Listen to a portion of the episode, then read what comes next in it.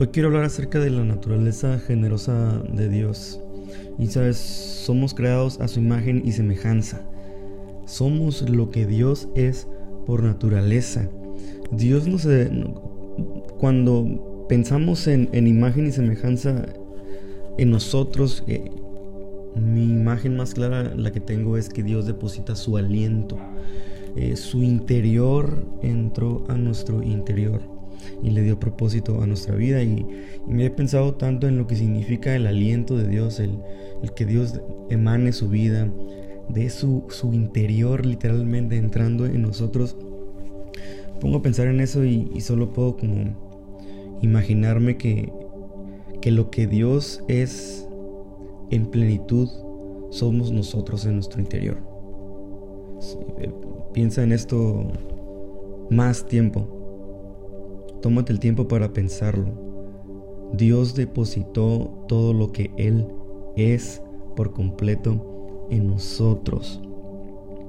Y obviamente el primer creado en, la Biblia, el primer creado en la historia, cuando leemos eh, el pasaje de Génesis, es que eh, quien recibe todo ese interior y, todo eso que Dios es fue Adán y, y por medio de Adán vemos que, se replica la paternidad de Dios, que, se replica la herencia de carácter a nuestros hijos y no sé, quizás no he tenido tanto cuidado al leer, pero la Biblia no, no dice que Adán era hijo de Dios, pero la paternidad de Dios sí dice que toda su creación viene de su interior, entonces si Él se reveló Padre después, Él estaba revelándose como Padre desde el principio y me gustaría jugar con esta imagen de padre e hijo eh, para hablar acerca de la naturaleza generosa de Dios y, brinca a mi mente 100% la palabra primogenitura,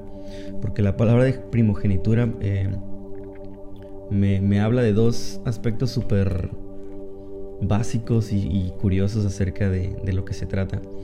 Y, y primer punto, podríamos decirlo que el primer hijo es el orgullo del padre por eso recibe absolutamente todo. Es un padre orgulloso, es su primer hijo, entonces le doy toda mi, emoción, mi ánimo, mi, mi, todo, todas mis fuerzas van directamente a él.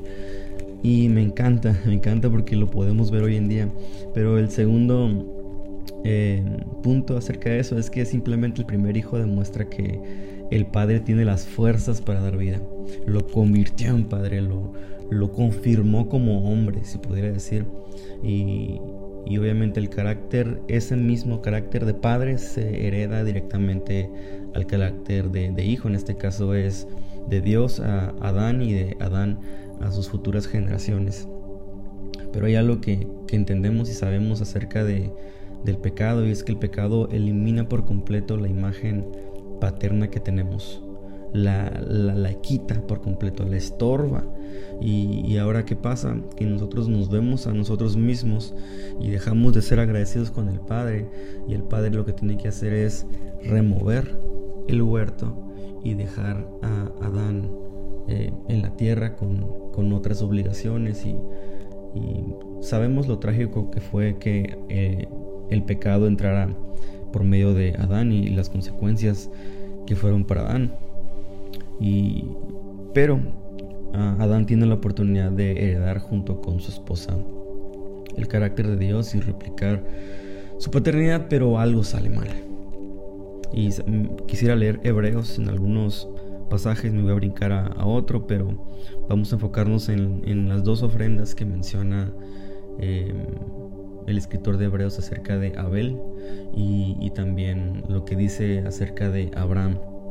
Y una Em, otra cosa que quisiera mencionar es que, es que obviamente nos, va a, catapultar al, libro de Génesis porque ahí se encuentran estas dos eh, historias. Pero dice Hebreos 11, la fe es la confianza de que en verdad sucederá lo que esperamos, es lo que nos da la certeza de las cosas que no podemos ver. Por su fe, la gente de antaño gozó de una buena reputación. Por la fe entendemos que todo el universo fue formado por orden de Dios, de modo de que lo que ahora vemos no vino de cosas visibles. Y aquí entra el ejemplo de, Abel. Y, quise leer esos dos versículos antes porque menciona acerca de la reputación que recibimos acerca de la, eh, de la fe. Eh, vivir una vida con fe nos posiciona delante de la gente, nos posiciona delante de Dios con una buena reputación. Eh, por la fe, fue por la fe que Abel presentó a Dios una ofrenda más aceptable que la que presentó Caín. Checa esto, la ofrenda de Abel demostró que era un hombre justo, hay reputación y que Dios aprobó sus ofrendas. Entonces, la justicia por medio de la fe es una buena reputación a la gente y la justicia por medio de la fe nos da una aprobación delante de Dios. Dios aprobó sus ofrendas, aunque Abel murió hace mucho tiempo, todavía nos habla de su ejemplo de fe. Me gustaría que nos brincáramos al versículo 8 eh, nos da el ejemplo de Abraham. Y dice esto, fue por la fe que Abraham obedeció cuando Dios lo llamó para que dejara su tierra y fue a otra que él le daría por herencia. Checa esta palabra, herencia. Se fue sin saber a dónde iba. Incluso cuando llegó a la tierra que Dios le había prometido, vivió allí por fe, pues era como un extranjero que vive en carpas y dice que a sus futuras generaciones la herencia llegó a ellos. Y dice, lo mismo hicieron Isaac y Jacob, quienes heredaron la misma promesa. Abraham esperaba con confianza una ciudad de cimientos eternos, una ciudad diseñada y construida por Dios. Y, eso nos lleva al libro de Génesis, donde nos relata 100% las historias y nos dice cómo sucedieron y, me gustaría que, revisáramos acerca de, del tipo de ofrenda y la vida que, primeramente presenta Abel. Y pasa algo en la familia de Caín y Abel y, podemos encontrar como comparación. Hay, hay, una enorme comparación entre Caín y Abel, no solo por el tipo de ofrenda, sino por la relación, el núcleo familiar estorbado por el pecado. Y, y es que Caín es agricultor y es el favorito de papá porque es el más inquieto. Y Abel es el pastor de ovejas, es el favorito de mamá porque es el más calmado. Y a simple vista los que son papás van a poder entender esto, ¿no? A, quién prefieres a veces, al más calladito de tus hijos o eh, a quien te puede ayudar a cargar bolsas, quien puede ir ya a la tienda, quien es el más inquieto, el más interesado por participar. Obviamente existe un favoritismo, eh, a lo mejor hay un favoritismo sano en donde tú simplemente sabes con quién puedes contar más rápido. Pero ah, se da esto de, del primer hijo y el segundo hijo y, y creo que surgen varias cosas en el núcleo familiar que, que inclinan a, un núcleo que no es saludable. Y lo vamos a ver ahorita eh, porque la ofrenda de Caín es rechazada quizás por la condición de su corazón. De hecho es lo que menciona el libro de Hebreos que a comparación es Abel eh, es por su fe por su buena reputación por su justicia es que su ofrenda fue aceptada. Y, y el ejemplo que nos deja esta historia es que podemos dar a manos llenas pero con un corazón lleno de orgullo nuestra tendencia humana es ver nuestro esfuerzo, es, lo que hay en nuestras manos y lo que representamos por lo que hacemos y, fue el orgullo en un acto de generosidad lo que derramó la primera gota de sangre. Esto fue lo que derramó la primera gota de sangre, un acto de generosidad envuelto por orgullo. Ser generoso no solo se trata de dar dinero, se trata de preservar la vida de los demás.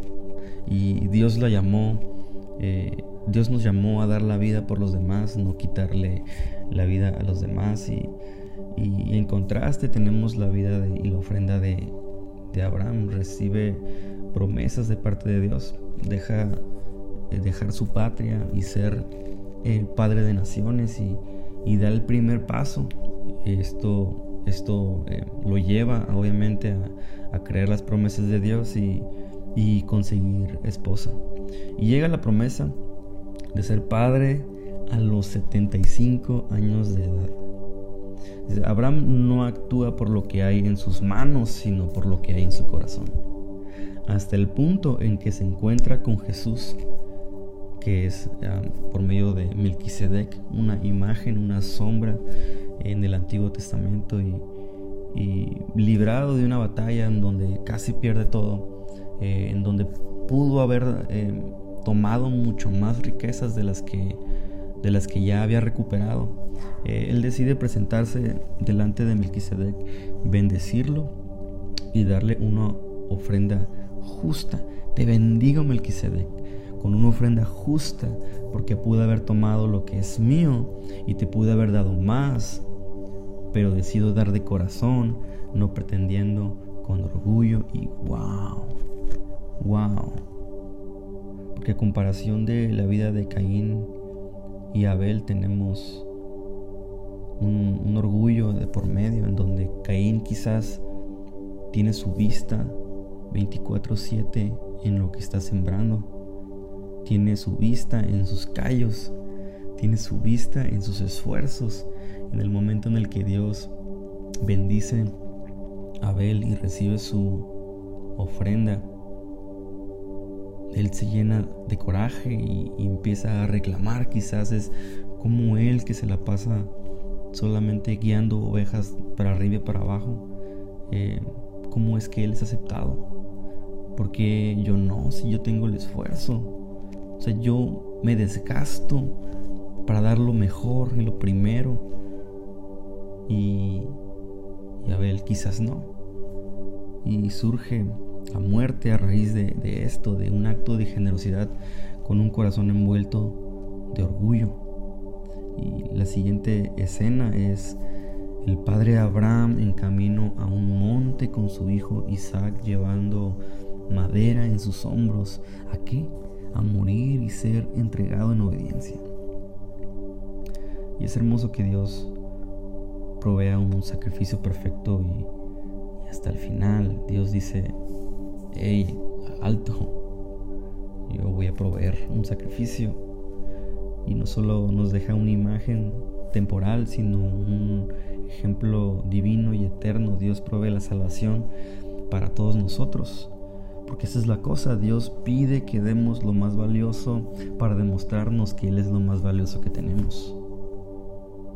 Y está en su naturaleza, y en la naturaleza no había un ABC o 1, 2, 3 para dar una ofrenda aún. Abel y Abraham lo hicieron por naturaleza.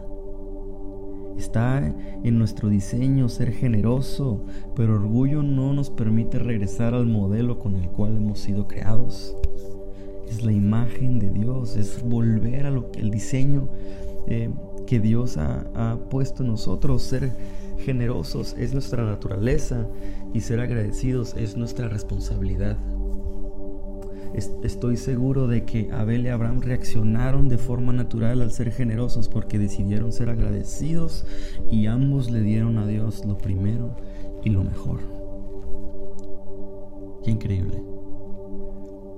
Porque antes de pedir que, que abramos nuestras carteras, eh, Dios primero nos invita a que nos abramos a la verdad de que somos generosos por naturaleza podemos extender nuestras manos para alcanzar las bendiciones de Dios y también podemos extender las bendiciones de Dios para otros. O sea, Jesús está dispuesto a dar a manos llenas, pero las bendiciones no van a caber en un corazón lleno de orgullo. Es de forma natural que nosotros podemos reaccionar a ser generosos. Generosidad no es lo que damos, generosidad es lo que somos. Generosidad no quita vida, generosidad la preserva, no se trata de dinero. Se trata de fe, justicia y amor para las personas.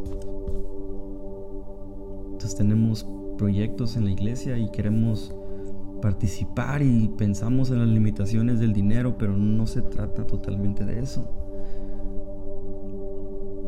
Y aunque hoy vamos a pedir una ofrenda, queremos invitar a que, que tú puedas entregar mucho más, que tú puedas creer e invertir en los planes que Dios tiene y quizás hoy o mañana o pasado mañana te da la oportunidad de que puedas ofrendar o diezmar. La idea es que en cualquier momento en el que Dios te pida dar, lo hagas consciente de que Dios va a multiplicar y va a dar para las personas que necesiten.